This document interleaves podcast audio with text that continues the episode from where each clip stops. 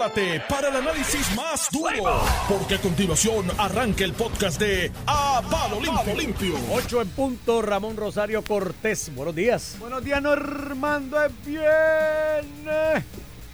Y está aquí también Iván Antonio Rivera y Reyes en su programa. A palo limpio, estamos aquí, inicio de fin de semana.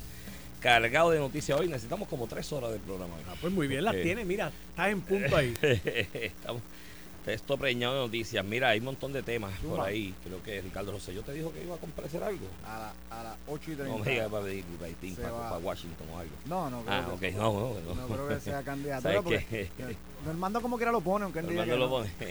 Pero mira, yo, yo sé que hay un montón de temas y demás, pero sobre la entrevista de Yanira Raíz y la controversia esta de las escuelas, quiero empezar con ese y yo voy a mencionar otros temas ahí. Hay que hablar de Tron. Tron ayer se, queda con todo. ¿Viste argumentativa en el Supremo de los Estados No, Unidos? no, y Cada por las preguntas que se hicieron allí, por lo menos de lo que vi los extractos, parece que Trump va a prevalecer en esa controversia.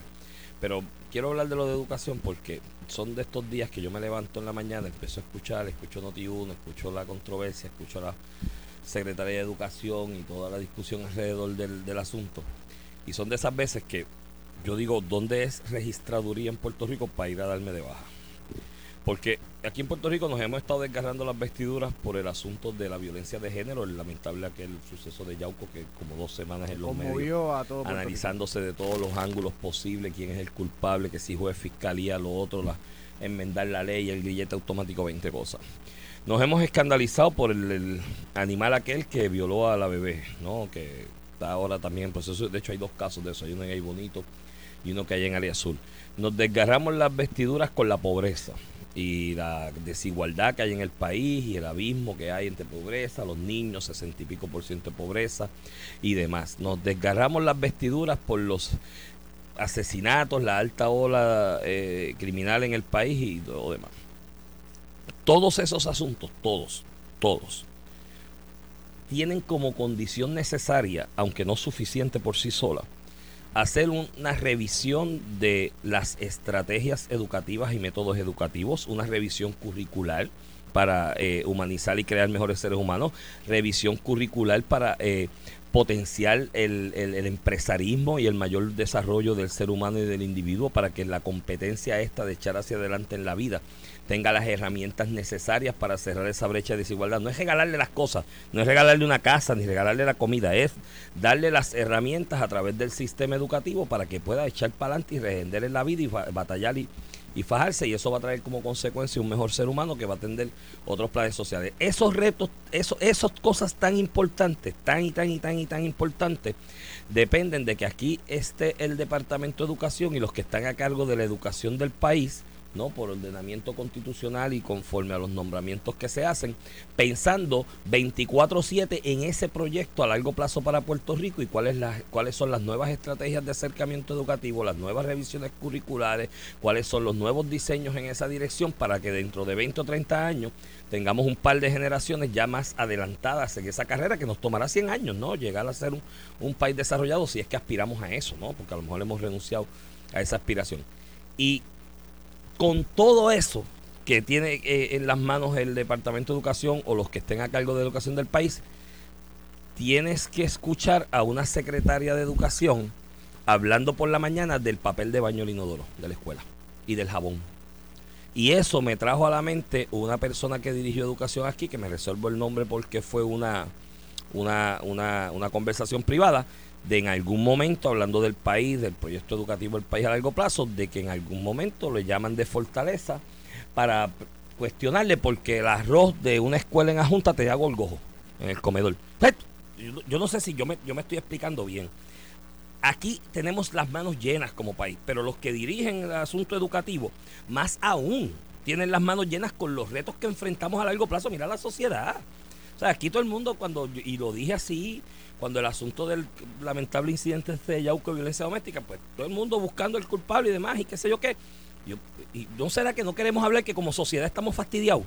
Porque estamos fastidiados como Pero- sociedad y hay una realidad. Entonces, la, la persona que está en el nivel más alto en la pirámide de ese eh, proceso, según el ordenamiento constitucional, de echar para adelante la educación del país, Estás hablando del papel de baño, el jabón y una puerta con un espejo. Pero- Mano, no, tú sabes, Pero- ya. pero, Iván, y yo entiendo tu punto. El problema, tú, eh, tú planteas que el sistema de educación tiene problemas más grandes, sin lugar a dudas, y más vitales, esenciales. Objetivos y retos más grandes. Pero Pero- lo que pasa es que yo me sospecho que eso se replica en muchas escuelas. Yo No, estoy no, seguro estoy que sí. Alex, pero aquí se ha hablado de pasarle eso a los municipios Y ahí- de, y de ese buscar otras punto. estrategias y nadie Es- lo quiere tocar. Ese es el punto, que aquí lo decía Normando esta mañana.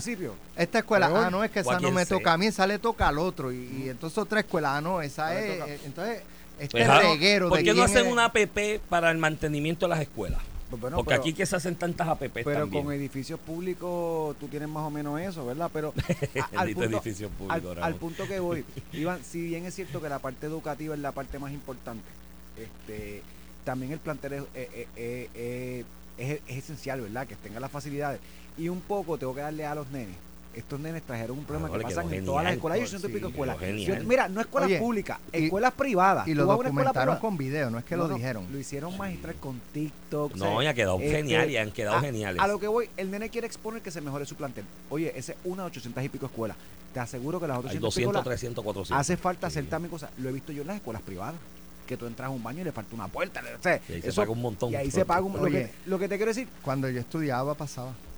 Lo del papel- de imagínate, coger el los papel 90, y- 80 y 90. Alex, coger Alex, el papel de Alex, inodoro yo para tapar el inodoro, eso es de ley, eso es ley de Y vida. en la ya, fuente le tiraban bel Yo- para que este, Eh, hicieran espuma. O sea, los yo- muchachos yo también. estudié en escuela privada y pública. Y en ambas, o sea, yo como estudiante, tú veías estas necesidades. Y también los nenes, como dice Alex y Iván, también los nenes contribuíamos en- Claro, claro. en, en- es- en el graffiti, porque había hasta unas imágenes de, de escrito malas palabras en ciertas puertas. ¿Quién hizo eso? El propio nene, pues hay que ver con eso. Entonces, tú no puedes tener, tú no puedes tener unas puertas de baño spare para cuando un nene la pinte cambiarla. O sea, me- me- a, a lo que voy, que ciertamente tengo que reconocer que esos nenes hicieron un trabajo excepcional para que se atendiera su Sí. escuela. Porque La llevaban dos años esperando. dijo Chaparro aquí. Espe- dos esperando. años esperando y en horas hicieron lo que no lo Pues, que pues. no quisieron hacer en dos años Pues lo- porque si lo hicieron en par de horas podían hacerlo Pues claro, a eso voy. Mira, yo creo que ya es hora de internalizar aquí que hay que separar todo este asunto del mantenimiento de la planta física de las escuelas del Departamento de Educación. Yo creo que el Departamento de Educación tiene que centrarse en el asunto educativo, curricular, eh, estrategias de enseñanza y esos retos de Sí, evitar pero- la deserción escolar. Ese ahí dites en el clavo. Hay una pi- hay unas piñatas montadas aquí alrededor del asunto del mantenimiento de las escuelas y está demostrando que no funciona. Y yo coincido, o sea, yo, yo- yo- este tema de educación a mí me, es, es una de las cosas que más me motiva en la vida de estar aquí en la cuestión pública. Entonces yo, yo coincido. Para ese proyecto educativo que yo añoro y que soy idealista y tengo de ilusión y sueño a largo plazo en Puerto Rico, hace falta un buen plantel escolar y la planta física tiene que estar bien.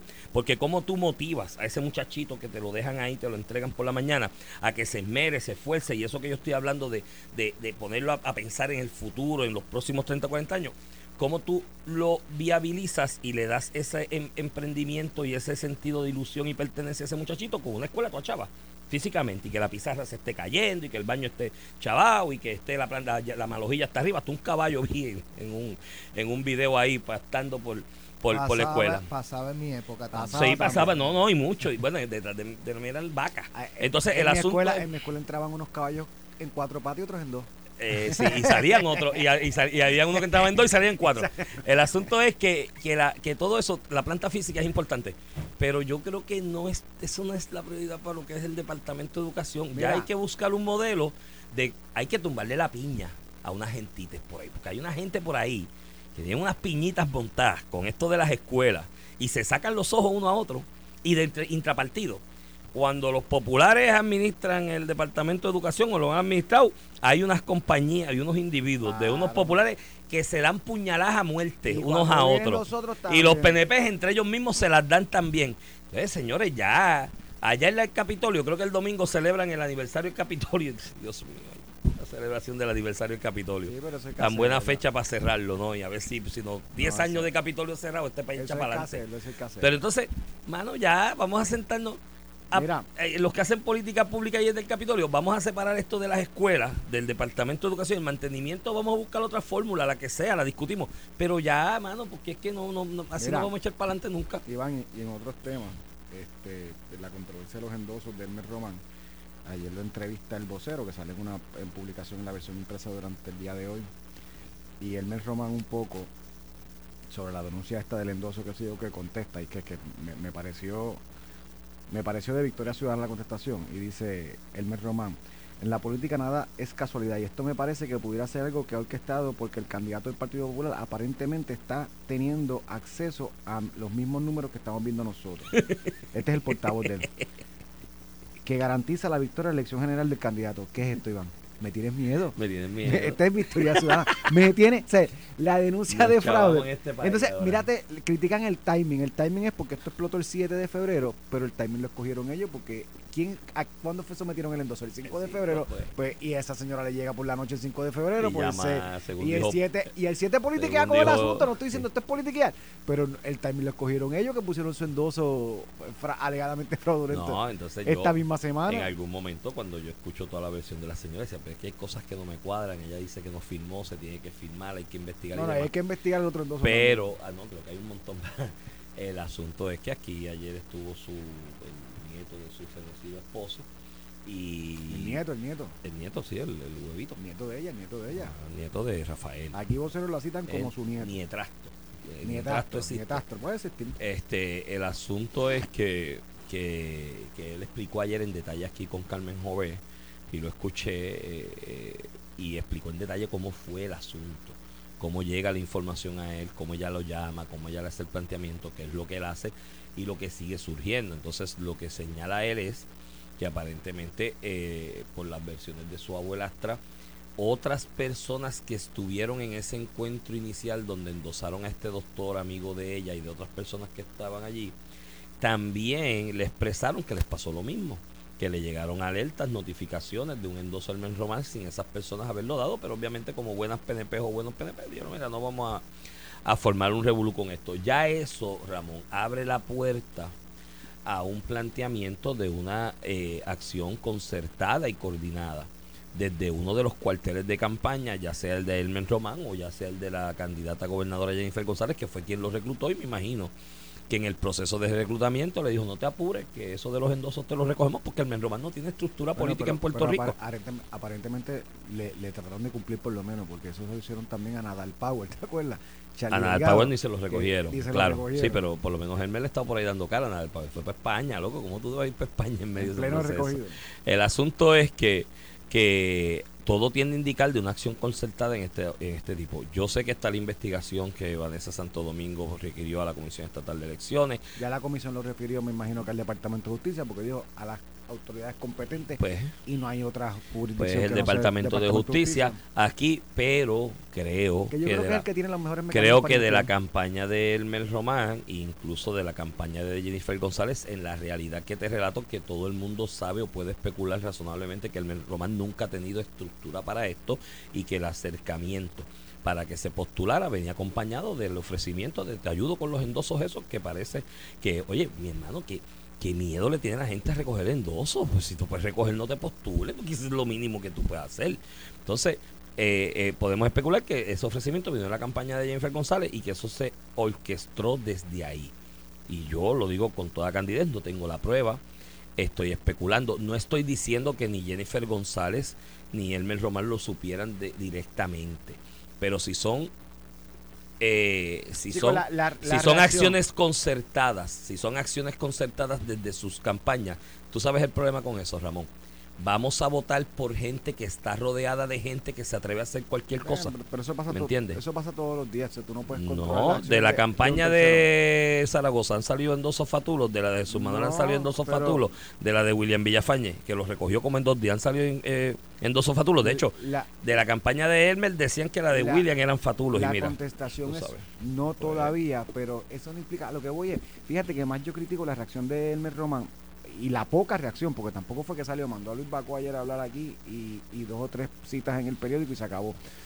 No solamente la falta de reacción, es que la, la corta reacción que da suena a, a- o sea, espérate, te a imputar fraude, que hay un colector tuyo a quien tú le diste la confianza para que te recuerde los endosos, que evidentemente cometió fraude, porque aunque eso será un proceso de investigación, yo creo que nadie duda que la abuela de, de Pablo José, candidato por el Partido Popular a Comisión Reciente, eh, está raro cayendo Sauer, Melmo Román, punto. O sea, eh, pues, una atrocidad.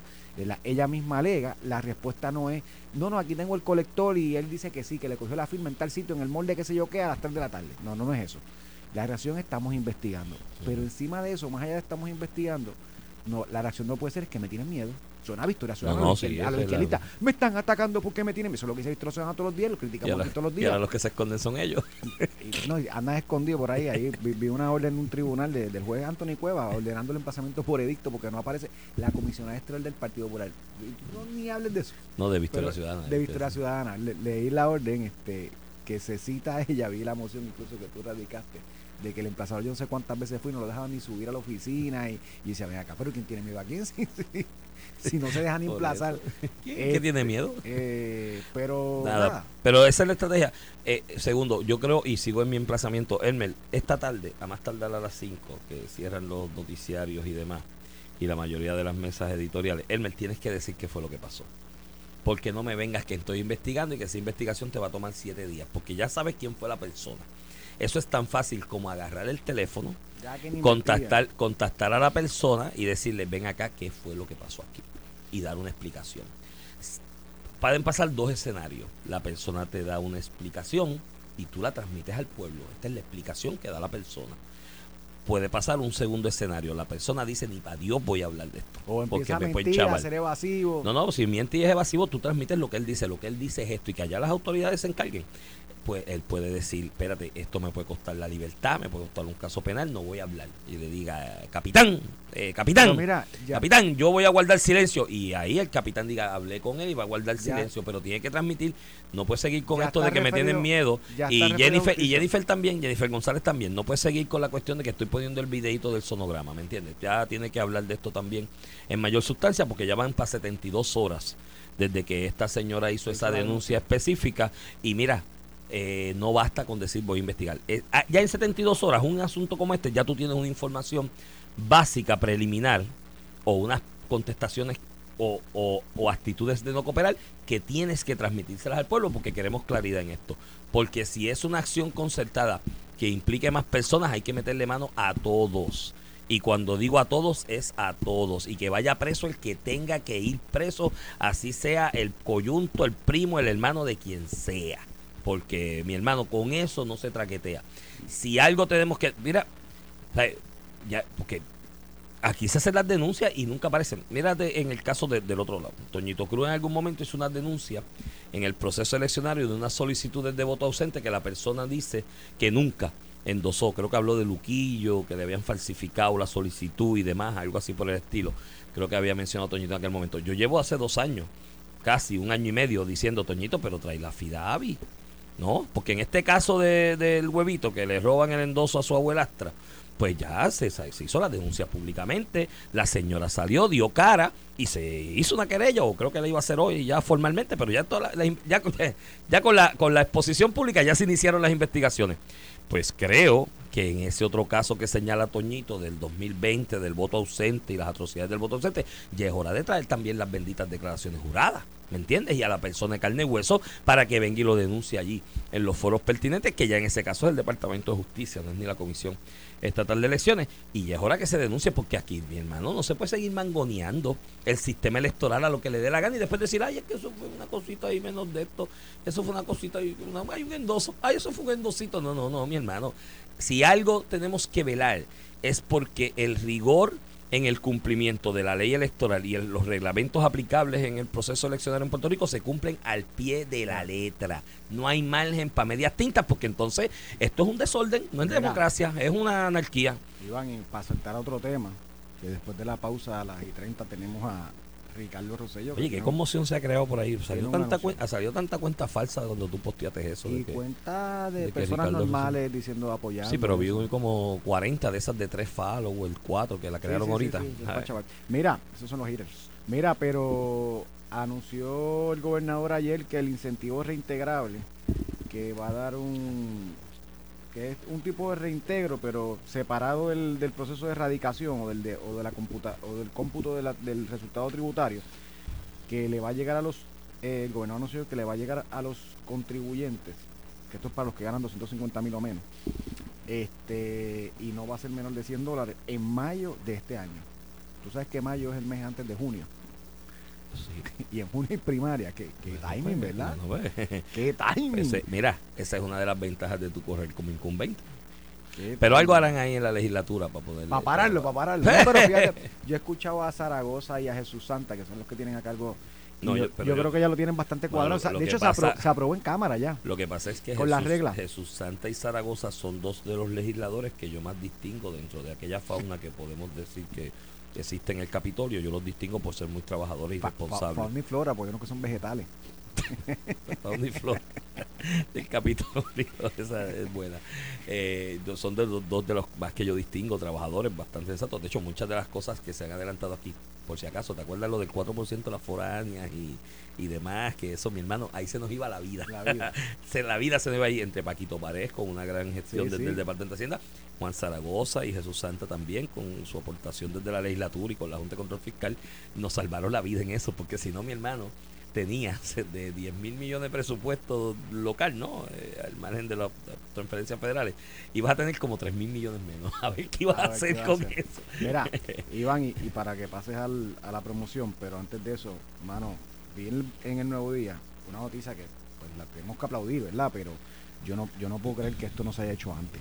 El, el director ejecutivo de la Autoridad de Edificios Públicos, eh, Yamil Ayala, que no, no lleva mucho en el puesto, creo que lleva como un año, eh, anunció, tú sabes que hay un montón de edificios aquí, de hecho Minillas tiene como tres pisos vacíos del gobierno que están vacíos porque no hay o no hay agencia que necesite el espacio o, no, no han encontrado necesidad pública.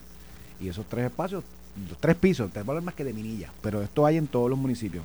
Propiedad del gobierno que no, que no tiene alquiler en una agencia, pero no se, pro- no se promocionaba para alquilar al sector privado porque habían unas limitaciones y no se había logrado este, identificar propiedades que se, pueden, que se puedan alquilar al sector privado. Pues lo van a hacer ahora. Este, pero yo digo, mano, tú tienes propiedad pública allí en desuso. ¿Cómo es posible? Los municipios lo hacen todo el tiempo con propiedad pública, la alquilan a un ente privado que le genera un ingreso y, y yo pensar que estamos hablando del 2024 y que ahora es que se está implementando por fin una medida como esta, pues aunque pienso que es tarde, me alegra porque veo eh, luz al final del túnel. Mira, en otras noticias positivas, que esta es positiva también, y de hecho, me sor- testigo, medio testigo de algo relacionado a esto. Eh, el secretario de la Marina de Estados Unidos estuvo aquí en Puerto Rico en reunión en el Departamento de Desarrollo Económico con, el secretario Con Manolo Sidre, con un compromiso de ampliar eh, la cantidad de compras de Lo dijo, suministros y que bienes apoyaba las compras locales. a compras locales en Puerto Rico y a otras empresas aquí que también fabrican. Hay fábricas que eh, proveen, eh, bienes y, y para la marina como tal y, y eso es una buena noticia. O sea, estamos hablando aquí Eso- que Eso crea economía en Puerto Rico. subiendo y restando por un lado y por otro te puedes meter en los 2 billones de dólares en consumo de la de la Marina eh, de Estados Unidos a empresas puertorriqueñas y eso es una muy buena noticia en buena hora. Pero el secretario estuvo almorzando en un lugar en la Roosevelt antier, esto hoy es viernes, el miércoles, y cuando llegué allí a almorzar llegaron toda esta gente con uniforme y un montón de guagua yo dije, "Fíjate, ¿qué pasó? ¿Qué y ahí pasó? fue Estaba el di- secretario. Ahí fue que me dijeron que estaba el secretario con todo el personal que lo acompañaba, que estaban saliendo de, Pero del DEC para esa me- reunión. Me encanta la promesa y si eso se ejecuta, es muy buena, es muy bueno para noticia para, para el comercio. Espero que no sea como cuando la Secretaría de Energía dijo que iba a mandar barcazas y yo no sé qué, que todavía estamos esperando la de gas. Ah, bueno, pero de la Secretaria de Energía yo ahí tengo... un- a- Antier vino y dijo ahí el embuste de que Puerto Rico va a ser 100% su, Bueno, autosuficiente con energía renovable. Antes de llegar al 100%, por lo menos que mande las barcazas esas que había prometido. No, no, y mira, vamos a ser serios. Yo creo que se puede avanzar mucho en términos porcentuales en la producción, generación de energía en Puerto Rico con fuentes renovables. Pero mira, el 100% jamás va a ser. o sea, eh, En la Unión Europea, España es de los que está adelante en eso. Está como en un cuarenta y pico por ciento. Y mi hermano, tienen unos problemas enormes cuando los factores ambientales Sí, sí. eh, No- es- entorpecen esa No es producción. ni saludable tú tener un No. 100% porque depende solamente, igual que ahora que dependemos solamente del petróleo, no es saludable, tampoco, va a ser Tampoco. saludable. De hecho, en España mucha de la pelea es esa. Eh, Hemos dependido, y es un 45, 47, si mal no recuerdo, no sé si ha subido, no, hace años que no pongo al día con la estadística, pero hace par de años atrás la pelea era, es que nos, nos entregamos demasiado a este asunto de la energía renovable y mira ahora los problemas que tenemos por las condiciones y elementos eh, naturales que nos están afectando e interrumpiendo la producción de energía y se puso el kilovatio por hora a ciento y pico de euros. o sea, es que Mira, una cosa Zumba, vamos a ir a la promoción ante la pausa. Estás escuchando el podcast de A Palo Limpio de Noti1630. De regreso aquí a Palo Limpio por Noti 1630, edición de hoy, 9, 9 de, de febrero. papá. 9 de febrero Casi, casi del Valentín. 2024. Ya compraste los ¿Ya hiciste los arreglos?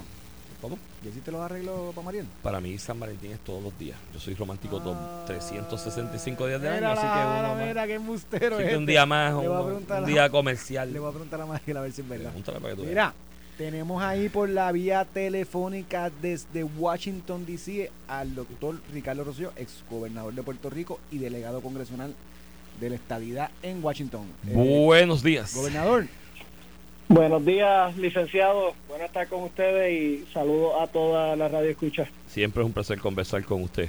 siempre me cuéntame cómo va la cosa allá en Washington y la estadidad. Vi que hay proyecto nuevo en el Senado. Este, como más o menos ocurrió en la Cámara, pues veo movimiento en el Partido Demócrata, todavía en el Partido Republicano, pues se ha, se ha demostrado escéptico a este tipo de medidas. Este, ¿cómo va la misión esa de mover el tema? Que obviamente ya con año electoral pues se complica aún más. Bueno, yo, yo lo veo muy positivo. Hay que recordar eh, toda esta trayectoria. Eh, si, eh, si recuerdas, Ramón, en, en el 2021, cuando comenzó la gestión de la delegación, eh, habían dos proyectos. Se comenzó a dilucidar la posibilidad de un proyecto de consenso. Mucha gente dudaba que se iba a dar y se logró, ¿verdad? Se logró en el 2022 con, con el paso del proyecto en la Cámara de Representantes. Eh, obviamente hay un cambio de, de no tan solo electoral, sino de liderato en, el, en la Cámara de Representantes y, y se presentan unos, eh, unos nuevos retos, pero la gestión sigue avanzando, ¿verdad? Eh, los miembros de la delegación y de la delegación extendida eh, siguen trabajando y en el Senado entiendo que hay una gran oportunidad para, para poder esto establecer un primer proyecto de, de esta índole, ¿verdad? Que, que le permite al pueblo de Puerto Rico escoger de manera vinculante su futuro político y al momento eh, se, ¿verdad? No, no solamente discurso, sino que ya vemos que una cuarta parte prácticamente del Senado se ha incluido como co-sponsor en el proyecto lo que implica que hay que hacer esto trabajo, hay que tocar puertas y, entonces ver cómo se adelanta esa gestión en el Senado en esta en esta sesión legislativa. ¿Y, y cómo lo ves en cuestión de verdad? Me, imagino que ya es, enviar el mensaje. Podremos tener una cuarta parte del Senado, pero la realidad es que el- prácticamente la mitad del Senado es controlado por el Partido Republicano, que todavía no hay un senador republicano apoyando eh, la medida, pero ciertamente sigue creciendo el apoyo en el lado demócrata y, cuál sería la estrategia, ¿verdad? Dado que seguiremos sumando, pero ver un ver que se baje el proyecto a votación en el Senado, pues lo, lo un poco complicado y máxime en año electoral cuando todo se pierde en la diatriba política electoral. Sí, bueno, en, todo esto hay que hay que hacerlo por pasos, ¿verdad? Y, y esto, yo sé que a veces queremos que eh, todo sea una, ¿verdad? Un, una, una vara mágica, esto, pero lo cierto es que lo primero que se tiene que hacer es conseguir cierto grupo de quórum, ci- cierto apoyo y entonces tener las vistas. Eh, En el Senado tienden a tener una discusión más profunda sobre, sobre estos asuntos que, eh, ¿verdad? que van a cambiar la, la dirección y la política pública de los Estados Unidos. Y para eso hay que, eh, hay que trabajar, ¿verdad? Esto, al, al momento tenemos varias estrategias a lo largo de, distintos distritos de los Estados Unidos, pero hoy eh, me gustaría anunciar que ya tenemos fecha para la cuarta sesión de la toma de acción en el Congreso.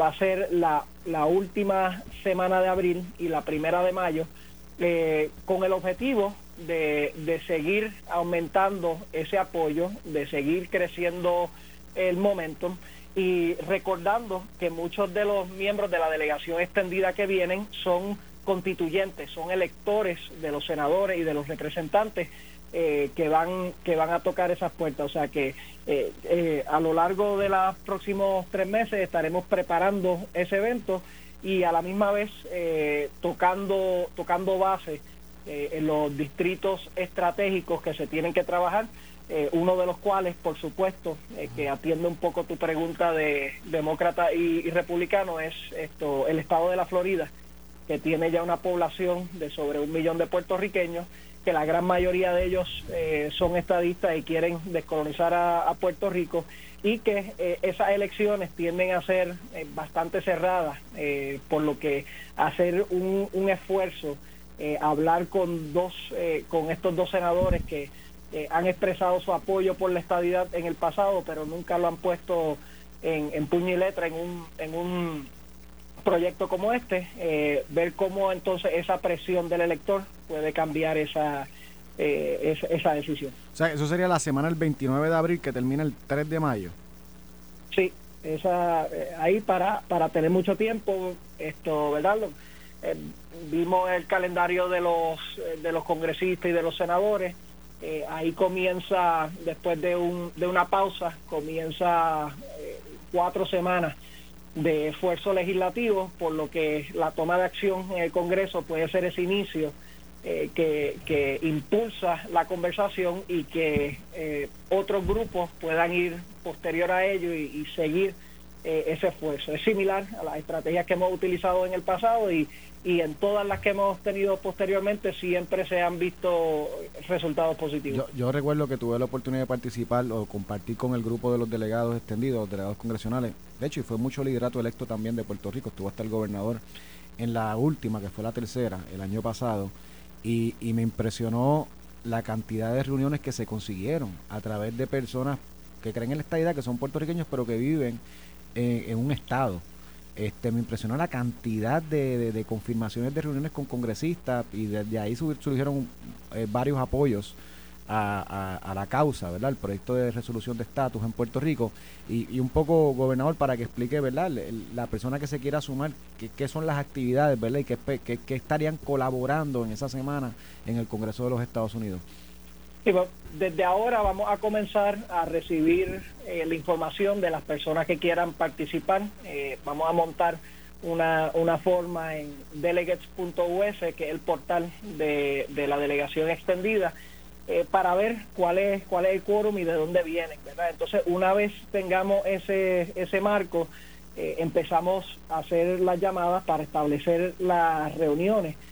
Porque, por ejemplo, en la sesión pasada en la que en la que tú participaste Ramón eh, hubo participación de, de 19 estados de, de la nación verdad y entonces eh, lo que queremos es no tan solo coger reuniones eh, aleatoriamente sino que estratégicas porque porque cambia la dinámica de la, de la conversación verdad Eh, breve historia pero eh, yo recuerdo haber ido a las oficinas de, de unos senadores esto cuando era gobernador y siempre me trataban muy bien ¿verdad? Y siempre eh, eh, eh, podían ser republicanos o, o demócratas. Pero ir, por ejemplo, con, con un delegado de Georgia a una oficina de Georgia, cambió la dinámica, cambió el espíritu de la conversación, se, se entrelazó una continuidad en, en el proceso que, que ahora nos permite tener vínculos más fuertes hacia adelante. O sea que eh, lo que los compañeros pueden esperar cuando vengan para Washington DC es, eh, número uno, participar eh, en, en reuniones, ¿verdad? Se va a ver va a haber sesión de preparación, de discusión para establecer, dejarles saber cómo está el panorama, eh, eh, poder identificar los senadores y congresistas que se van a intervenir y eh, tendremos otras actividades también, Ramón, para, para poder eh, proyectar, articular y discutir el asunto medular de la descolonización de Puerto Rico eh, y, que, y que pueda seguir subiendo el volumen de esa conversación acá en Washington. Y gobernador, en ese aspecto, yo sé que, digo, no, no, no, no pretendo que sepa el número exacto, pero aproximadamente esa delegación extendida, el número de, de vidas de seres humanos, ¿por dónde va? ¿Por dónde?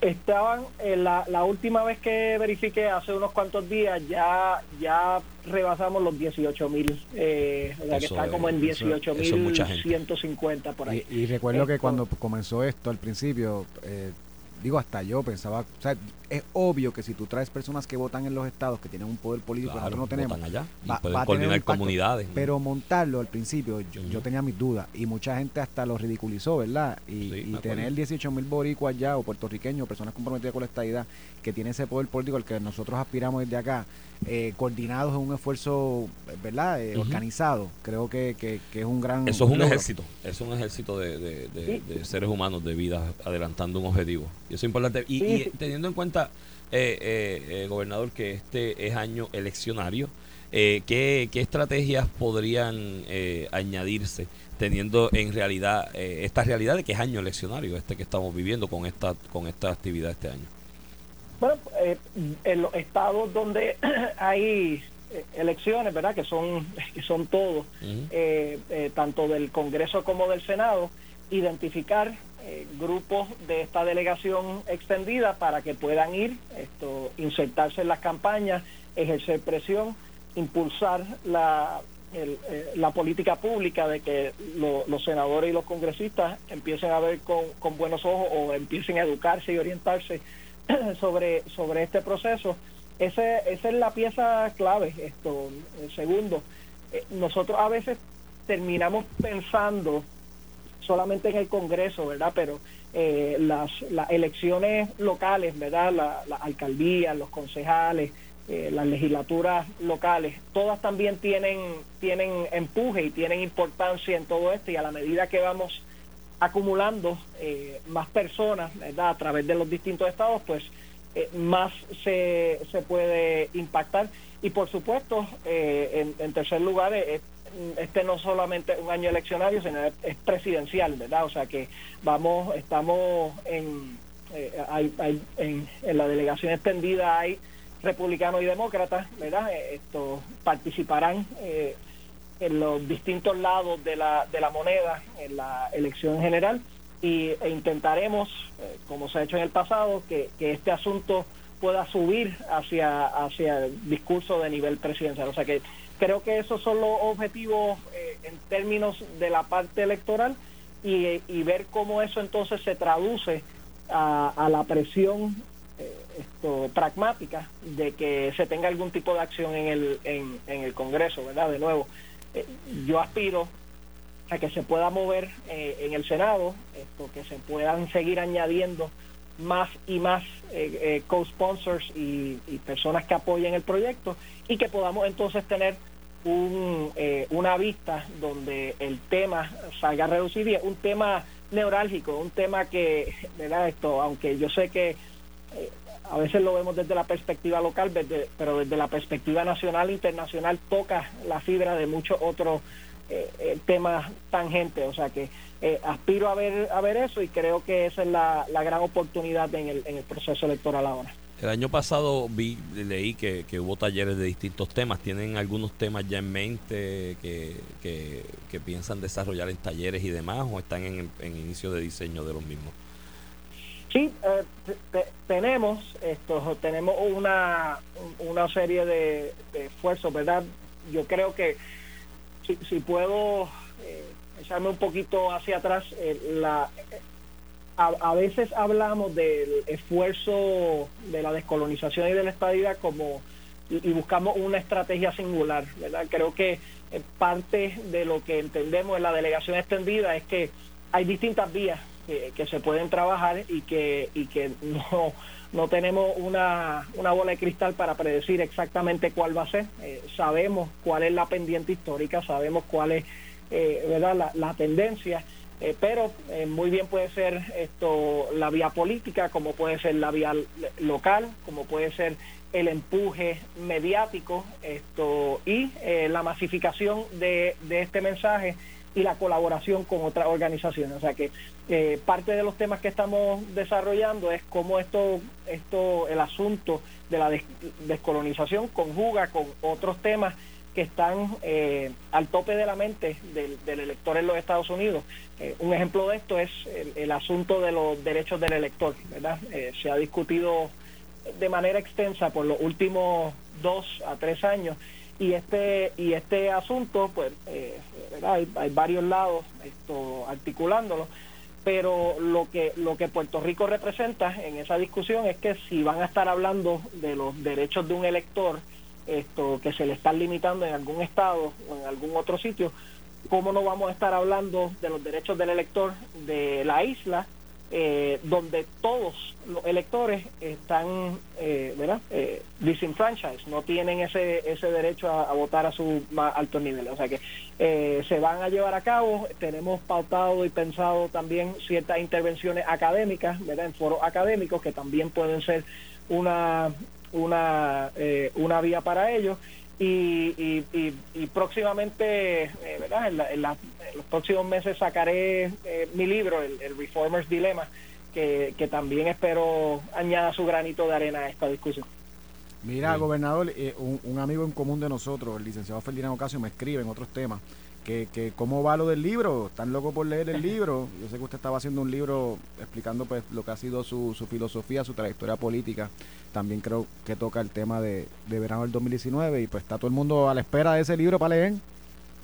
Pues, pues gracias por la pregunta, Raúl. Ha sido una, una jornada eh, eh, increíble, ¿verdad? Esto, yo creía que el libro iba a salir más, más pequeño, salió un poco más largo de lo que anticipaba, eh, pero ya el libro está en, en la última fase de lo que le llaman proofreading, esto, y, y mi, mi expectativa, mi, mi expectativa es que en el próximo mes o los próximos dos meses ya ya eh, eh, ¿verdad? Esté, esté en la calle y, y ansioso de poder tener una, una discusión y una conversación sobre eh, no, no tan solo la trayectoria política, Ramón, ¿verdad? Yo quisiera hacer ese, ese hincapié. Yo trato de, de, en el libro desarrollar esto eh, ciertas observaciones y ciertos conceptos esto eh, uno siendo lo- los retos de la reforma, ¿verdad? No tan solo los míos, aunque utilizo los míos en, eh, como, como ejemplo, pero también eh, el-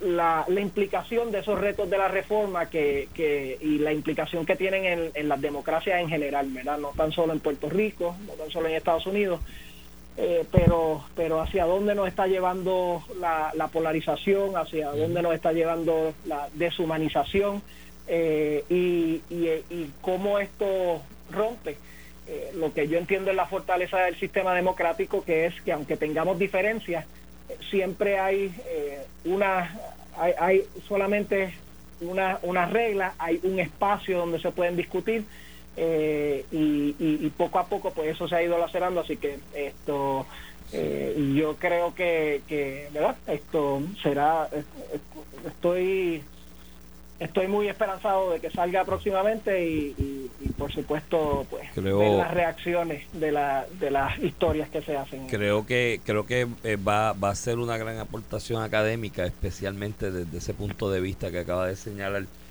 eh, al final de cómo el, el, el reto del reformista, ¿no? Por decirlo de alguna manera, en un mundo tan polarizado, incrementada esa polarización con la nueva realidad de las redes sociales, ¿no? Eh, que, que está creando extremos eh, definitivamente que a- con diatribas a veces infundadas que, que establece extremos aparentemente irreconciliables pero que de verdad de verdad no son tan irreconciliables simplemente para la diatriba de la discusión creo que va a ser un- un- un buen- una buena aportación académica para, para ese debate y ese análisis futuro Oye, gobernador, y- Ok. sí, lo escucho. bueno dime Ramón Sí, gobernador, y para concluir que se nos acabó el tiempo, este se ha discutido, ¿verdad? Se ha estado discutiendo con este tema del estatus que usted se ha concentrado en los últimos años. Este se ha discutido la posibilidad de, independientemente de lo que ocurra, ¿verdad? En el Congreso de los Estados Unidos con las medidas, de hacer para noviembre en Puerto Rico una consulta lo- local de estatus para reformar, para reforzar, ¿verdad? Lo que es ese pedido constante de Puerto Rico de resolución de estatus y, y no sé cómo usted lo ve, este, usted que convocó en el 2017 eh, una consulta de estatus. Y Bueno, participó en la del creo que, 2012. eh, Sí, sí. Eh, bueno, en, en mis acciones yo creo que está la contestación de eso, ¿verdad? Yo creo en que en que eh, esto, nosotros tenemos que seguir empujando eh, y si hay que hacer otro plebiscito, ¿verdad? Que se haga otro plebiscito. Esto porque porque eh, no no si vemos el, el récord histórico eh, Hawái tuvo que hacer un sinnúmero de, de plebiscitos esto y, y otras de, la, de las jurisdicciones también eh, así que yo yo confío, ¿verdad? Yo confío en y, veo claro eh, hacia dónde va el pueblo puertorriqueño. El pueblo de Puerto Rico favorece la estadidad, ¿verdad? Y favorece la, la, la ciudadanía americana. Eh, o sea que por mí, eh, yo creo que, que si la cosa no se mueve por alguna razón en Washington, pues por supuesto, eh, siempre soy proponente de que se sigan haciendo los plebiscitos y que se siga demostrando el, el apoyo inequívoco y continuo y consistente del pueblo de Puerto Rico a- hacia ser el Estado 51 de la nación americana. Muchas gracias, gobernador, por siempre estar disponible. Gracias, gracias a ustedes. Que tenga excelente fin de semana. Ahí dijo el gobernador Ricardo Rosselló prácticamente que apoya que para mover el tema del estatus se realice en noviembre un plebiscito de estatus para reafir- reafirmar o corroborar, ¿verdad? Ese apoyo del pueblo de Puerto Rico a terminar con la relación colonial y moverse a la estadía. ¿Qué tú crees Pues, yo creo eso. que ese plebiscito de estatus debe estar fundamentado en, la, en lo que ya se aprobó en el House Yo en Estados Unidos, porque yo creo que más claro que eso no canta el gallo y si ya hay algo aprobado por mayoría en ese en ese en ese cuerpo del Congreso, pues que mejor que ratificarlo de alguna manera o, o- o- o que votemos sobre esa opción. Coincido contigo totalmente. Mira, Iván, y ya el tiempo nos traiciona, se acaba, buen fin Nos de semana. escuchamos el lunes. Este fin de semana, pásenla en familia, tranquilito, disfrute y el lunes volvemos a la carga. Esto fue el podcast de A, A- Palo Limpio de Noti1630. Dale play a tu podcast favorito a través de Apple Podcasts, Spotify, Google Podcasts, Stitcher y notiuno.com.